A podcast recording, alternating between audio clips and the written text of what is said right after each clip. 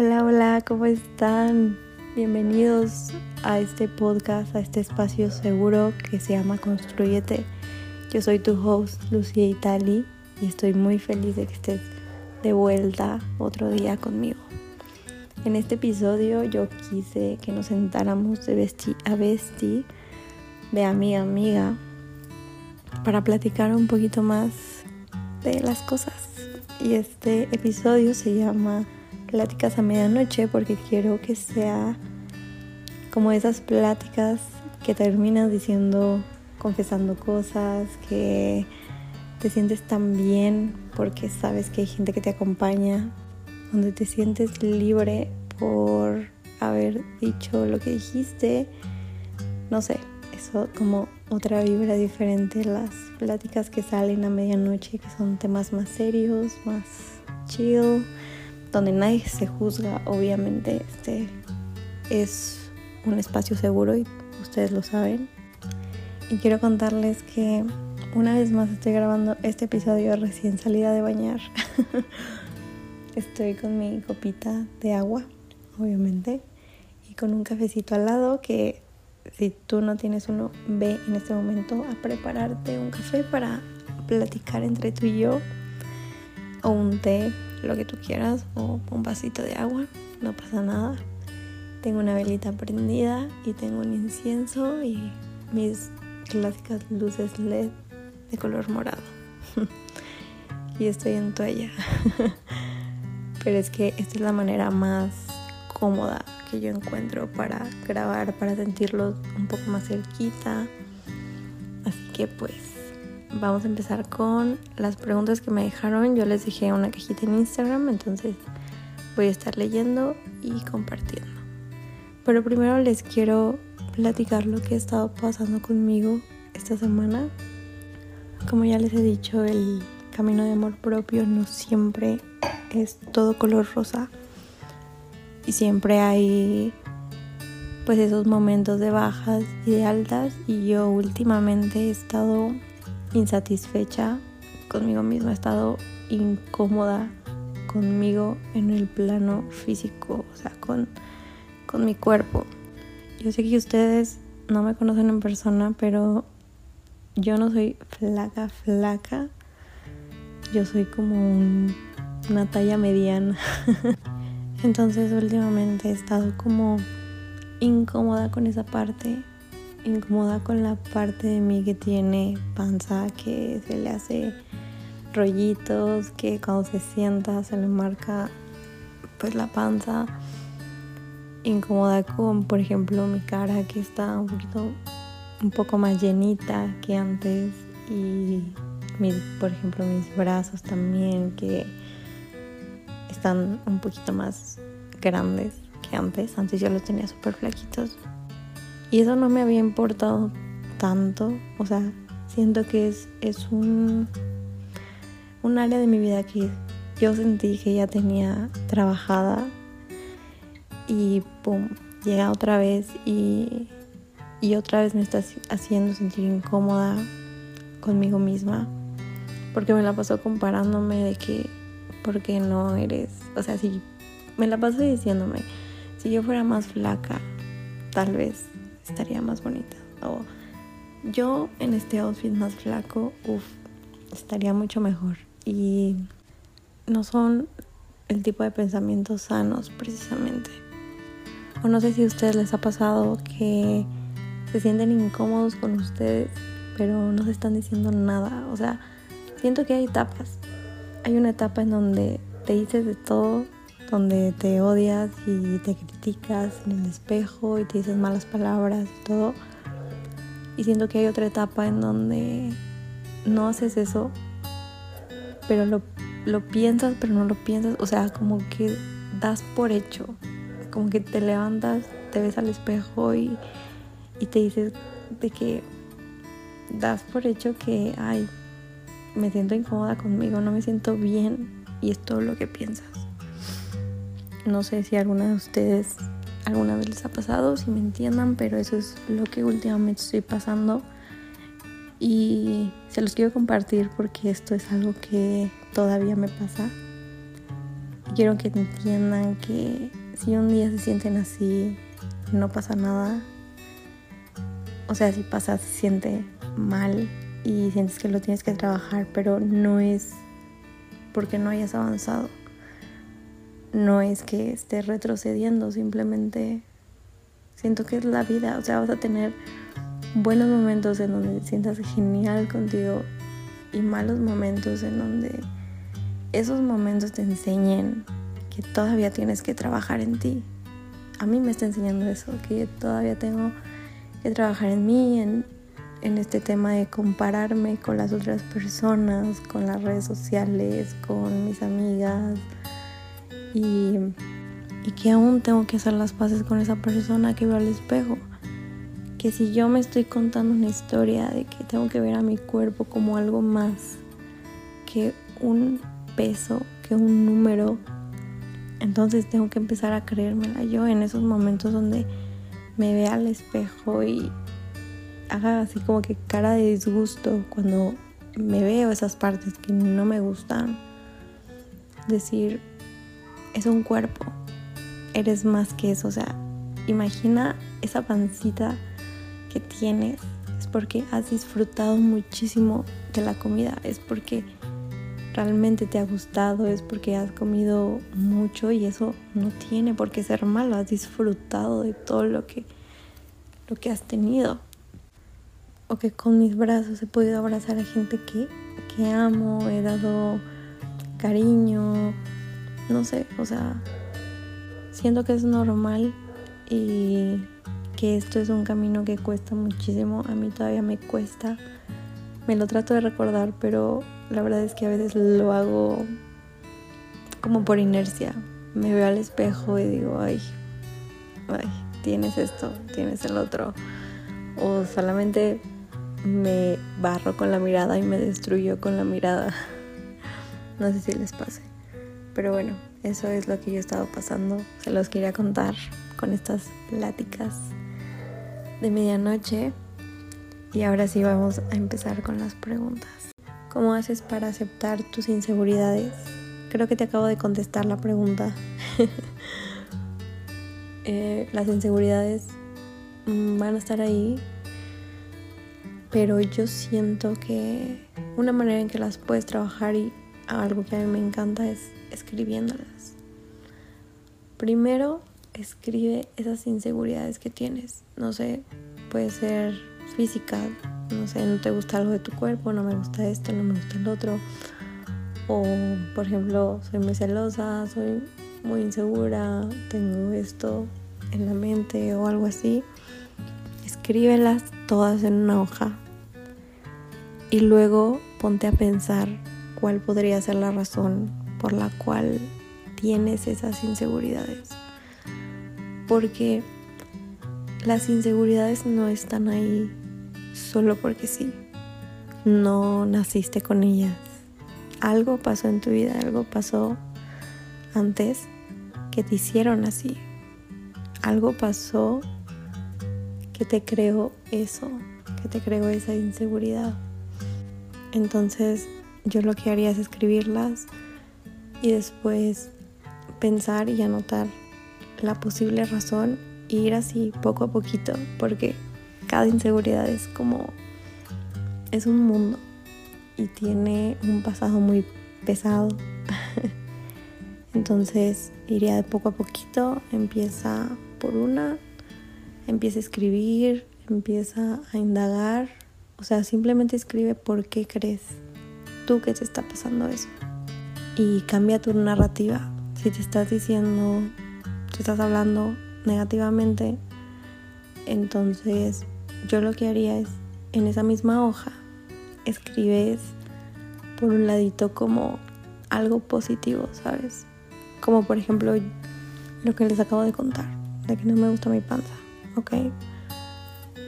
Y mi narrativa negativa es que estás engordando, este, estás subiendo de peso, ya no se te ve bien el cuerpo, bla, bla, bla, o cuando te sientas se te marca, y etcétera.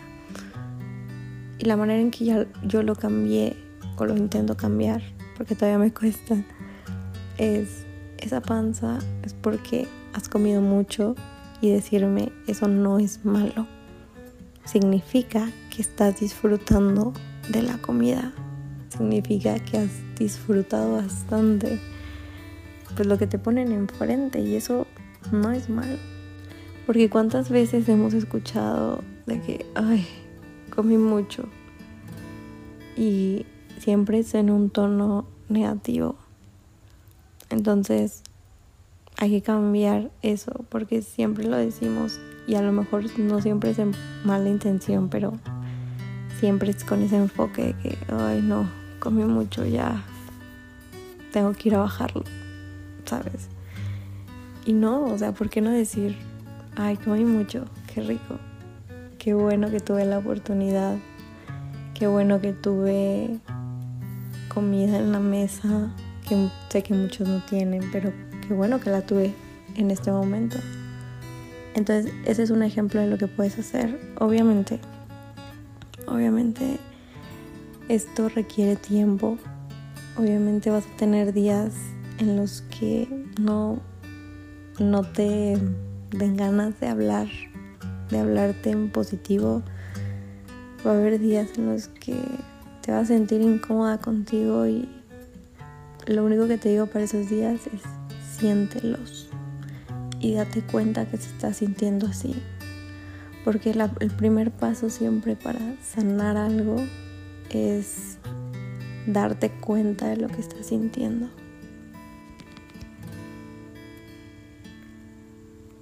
¿Cómo iniciaste en todo este proceso?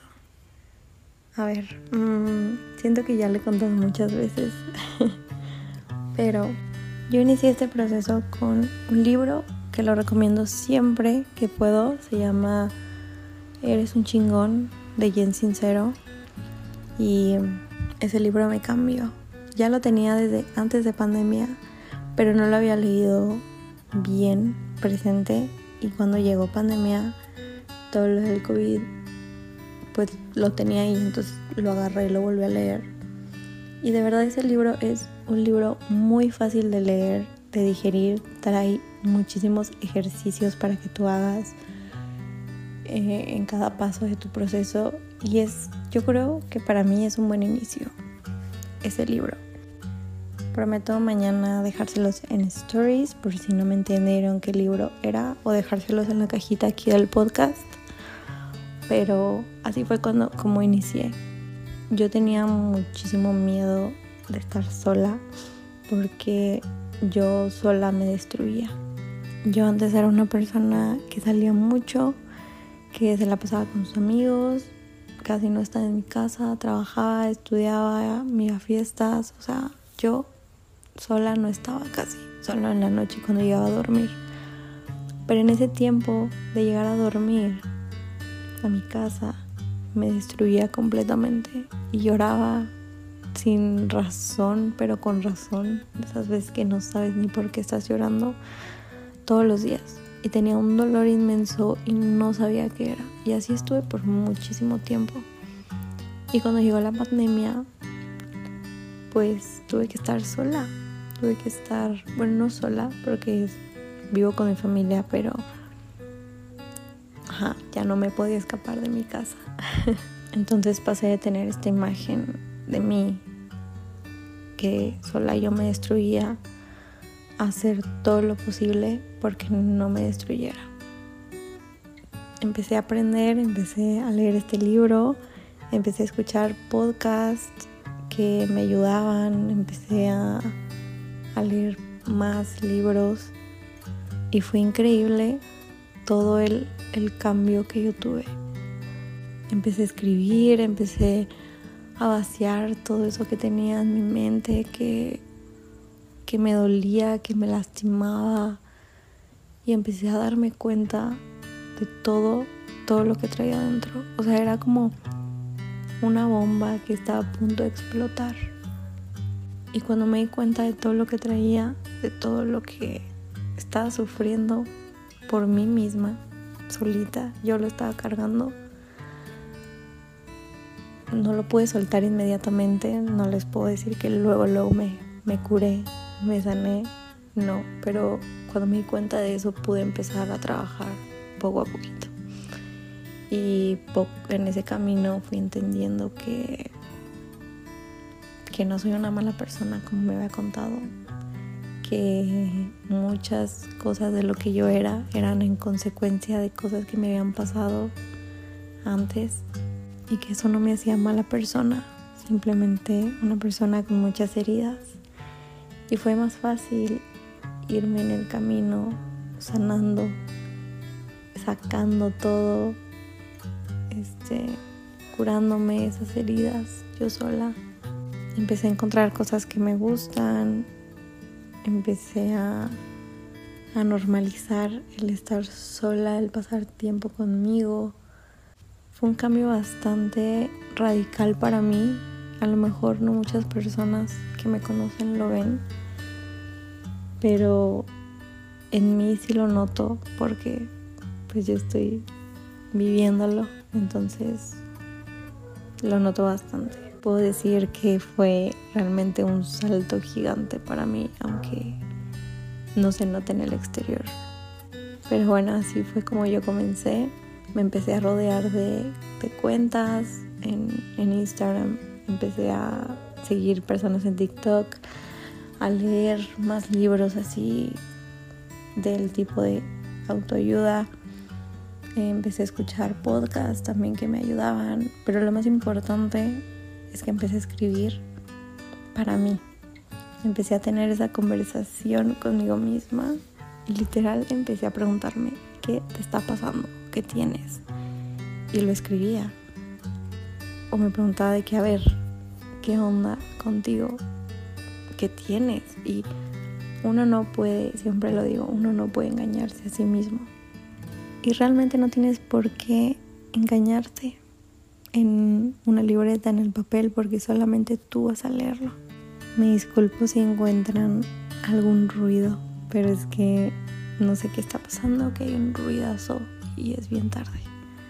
Pero bueno, así fue como yo empecé. Empecé desde un lugar muy oscuro y hubo un hecho que antes de pandemia siento que yo toqué fondo. Para mí eso fue fondo. Entonces yo creo que desde ahí empezó todo. Creo que fue lo que me hizo despertar poco a poquito en ponerme atención a mí. Siguiente pregunta. ¿Cómo superar una ruptura? A ver, aquí siento que yo soy la persona menos indicada. O sea, sí he pasado por eso, pero han sido procesos muy dolorosos para mí. Yo he tenido noches, semanas, meses llorando y llorando por una persona, por una persona que dejé ir, que todavía quería, pero que en el fondo de mi corazón yo estaba segura que ya no era sano. Y creo que esas relaciones son las que más pegan y las más difíciles de salir no tengo idea para ti cómo haya sido tu relación, pero si te puedo decir algo es que hace poquito leí una frase que decía, cuando es para ti, ni aunque te quites, y cuando no, ni aunque te pongas. Entonces, si por algo se terminó esa relación es porque de verdad no era para ti esa persona.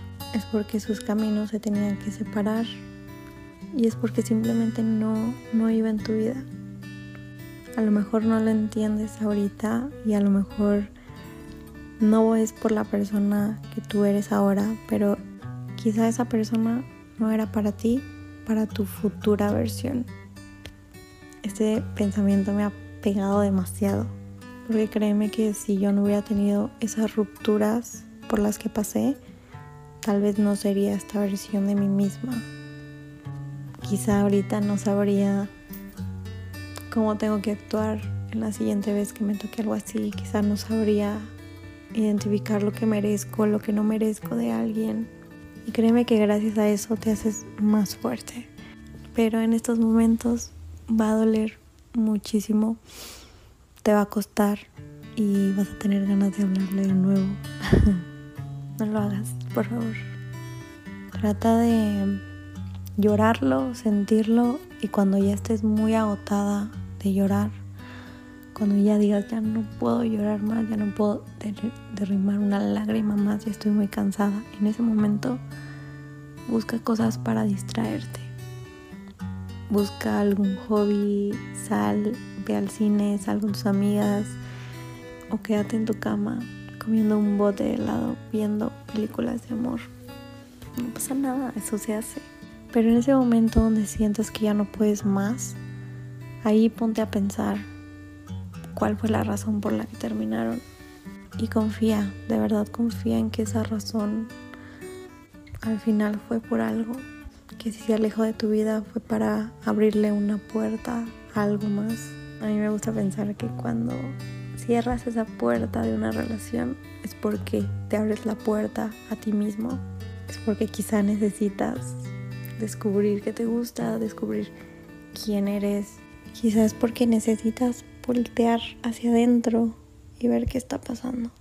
Pero sí, así es esto.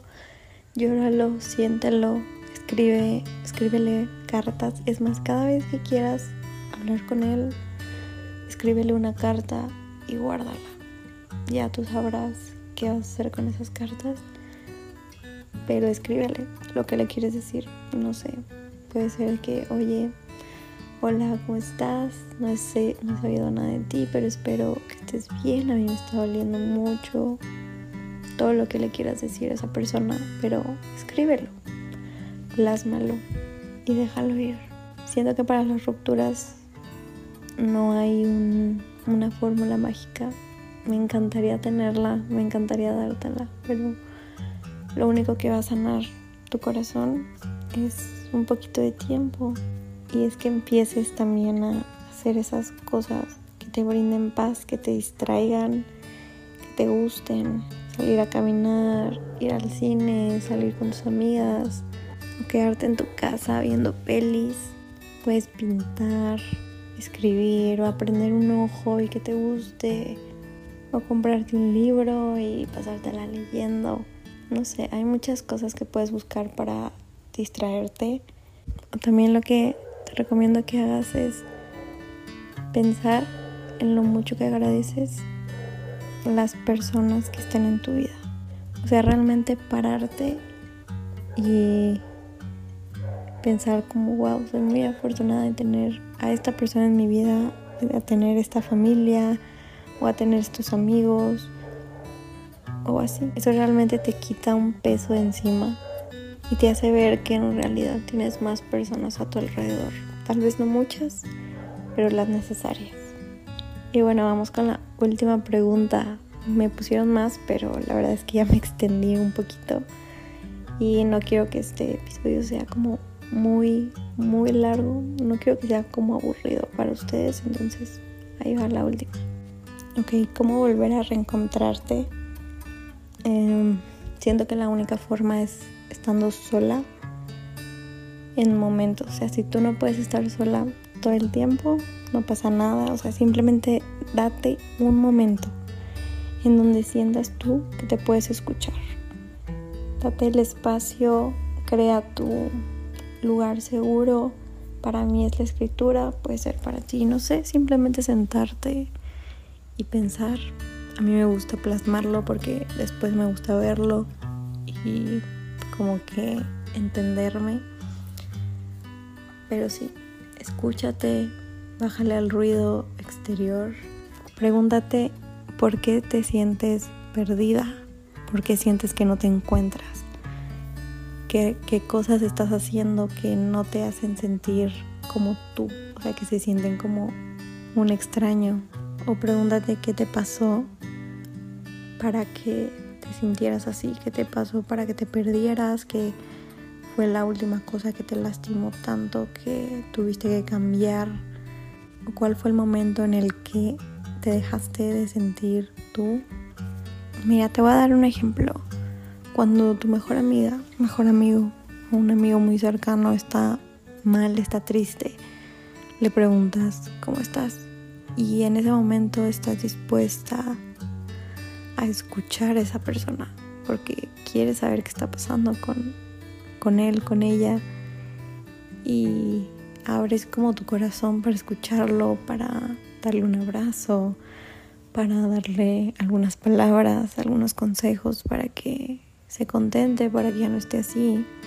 Entonces, eso mismo tienes que hacer contigo, ¿sabes? Sentarte, abrir tu corazón y escucharte a ti. Yo realmente a veces no entiendo cómo no nos enseñaron esto antes. Aprender a escucharnos de esa manera, como escuchamos a un amigo, a vernos con, con esa curiosidad, con ese amor, hablarnos así preocupados, como que tienes, estoy aquí para escucharte. Creo que así nos debemos empezar a tratar. Entonces para reencontrarte tienes que escucharte. Y tengo todo un episodio de eso. Más abajo se llama perderse, perderte y encontrarte. Entonces, ¿quieres saber como un poquito más, más desglosado? Te recomiendo que vayas a escuchar ese episodio. Pero bueno, hasta aquí voy a dejar las preguntas. Realmente disfruté muchísimo esta plática de besties. Espero que tú también lo hayas disfrutado, que te haya gustado el episodio, que te haya dejado algo o que de alguna manera yo haya dicho algo que se sintió como un abrazo en el corazón. Realmente ese es todo mi objetivo. Y no olviden que si les gustó lo pueden compartir, me pueden mandar un mensaje o compartirlo en sus historias. A mí me encanta, de verdad me encanta mucho escuchar cómo el podcast los ha ayudado, cómo todo esto les está haciendo algún sentido. Entonces también me ayudarían mucho si califican el podcast, si están en Spotify o en cualquier otra plataforma. La verdad es que me sirve mucho para que crezca. No se olviden de seguirme en mis redes sociales y estoy pensando en hacer esto más seguido porque me gustó como el formato. Tal vez les ponga el tema y que me pongan como sus dudas o de lo que quieran que hable. Eso estaría muy padre. Si quieren que lo haga, díganme. Pero bueno, yo hasta aquí lo dejo. Hasta la próxima semana. Yo los quiero mucho. Les mando un beso. Adiós.